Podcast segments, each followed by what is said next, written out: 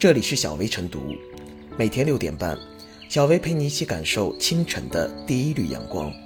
同步文字版，请关注微信公众号“洪荒之声”。本期导言：清明节到来之际，各大高校开设的死亡教育课、生命教育课引起广泛关注。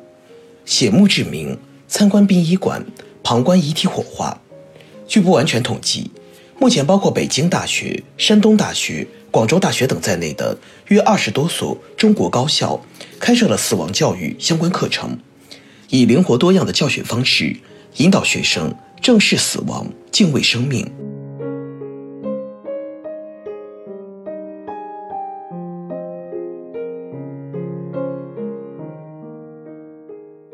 高校开设死亡教育课。是全民敬畏生命的重要一步。近几年，大学生杀人或自杀案件可谓层出不穷。二零一五年，北大学子吴谢宇将母亲杀害，并在教职工宿舍内残忍分尸。二零二零年，中北大学大二学生石某因被监考老师发现作弊，坠楼抢救无效死亡。少年时期因为好奇而尝试死亡的滋味，或者。因为疏导不畅而留下心理阴影，青年时期因为轻视死亡而在遭遇挫折时选择自杀，或者因为漠视死亡而草菅人命，都是死亡教育缺失的表现。因此，死亡教育课至于高校学生而言具有重要意义，不仅健全心智、提升抗压能力，让他们站在生命终点重新反思和规划自己的人生，而且能学会尊重他人的生命。陪伴其所珍惜的人、所爱的人，反思也是必然的。当我们痛恨于这些漠视他人生命的行为，惋惜于这些脆弱的心灵时，我们是否也想过，在他们的受教育过程中，外界是否像重视他们的成绩那样重视他们的心理健康，教会他们珍惜自己和他人的生命，正确的看待和对待死亡？事实上，早在二零一九年的两会上。全国人大代表、北京大学肿瘤医院主任医师顾静就曾建议全民开展死亡教育，让人们尊重死亡和生命。正是因为在传统教育中，死亡教育一直是避而不谈，甚至忌讳的话题，这就导致了儿童接受死亡教育的程度几乎是空白。很大一部分中国孩子是躲在大人的身后参加葬礼，问到身边亲人朋友。哪怕是宠物的死亡，得到的解释也只会是去了天堂，睡着了，去了远方，很久才能回来。这种小心翼翼、避重就轻、约定俗成的观念和行为，是时候改变了。因为逃避的态度可能短时间内有效，但长时间死亡教育的缺失，很有可能导致悲剧性后果。没有天生就懂得敬畏生命的孩子，用正确的方式，开放的、诚实的讨论死亡。让孩子认识死亡和生命的关系非常有必要。我们需要认识到的是，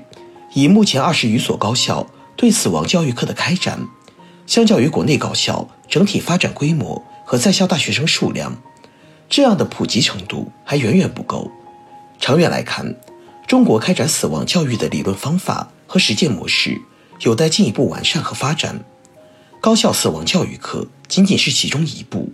引导公众摆脱固有观念，正视死亡，认识和体会到生命的可贵，我们仍然任重道远。无论是死亡的日期，还是身患重病，或是我们人生当中躲不过的所有的坏消息，只有看到它、面对它，甚至愿意谈论它的时候，我们才有可能去对抗它、战胜它。向死而生，归根到底，需要对死亡有正确的认识，从而更好的生。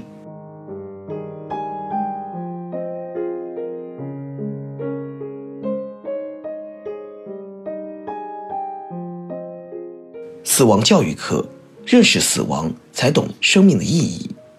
从先前幼儿园老师组织小朋友为死去的昆虫办葬礼，到如今不少体验活动，可以让我们近距离了解死亡的各个环节。人们似乎可以更从容地谈死论生。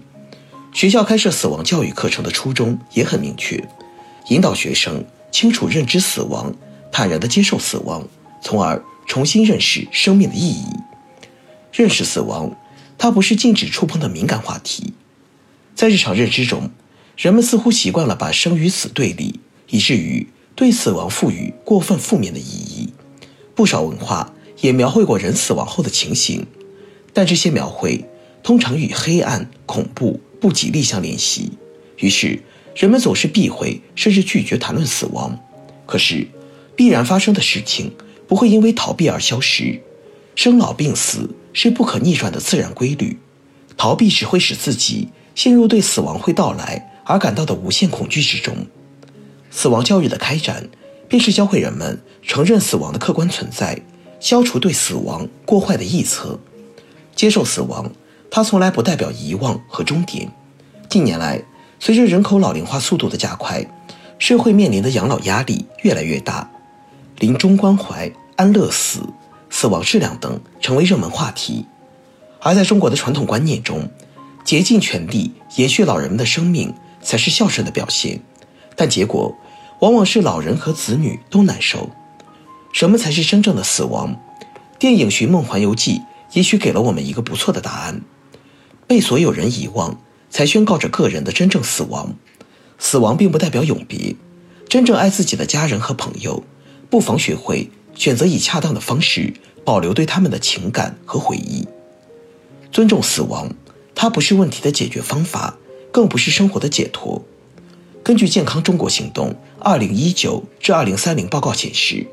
近年来，我国以抑郁障碍为主的心境障碍和焦虑障碍患病率呈上升趋势，抑郁症患病率为百分之二点一，焦虑障碍患病率达百分之四点九八。当前社会有不少人由于没有树立正确的生死观，也没有足够强大的心理素质来处理生活压力，会选择伤害自己来获得解脱。一定程度上，死亡教育可以让人们学会调试不健康趋向死亡的心理。如果只是对现有生活模式感到绝望，那生命的继续存在让我们有机会转变。或许我们可以适当扩大生命中好事的定义范围，学会与自己和解。医学博士伊丽莎白·库伯勒·罗斯曾在他所著的《论死亡与临终》提出，人们面临死亡。会经历否认、愤怒、讨价还价、抑郁和接受五个独立阶段。死亡并非个人能轻松面对的事情，但人们对他的看法和态度不会一成不变。人们常说“向死而生”，谈论死亡归根到底是让其不要成为积极生活的羁绊，使我们能更从容的、高质量的完成最终会走向死亡的人生过程，而不是纠结于死亡这一结果。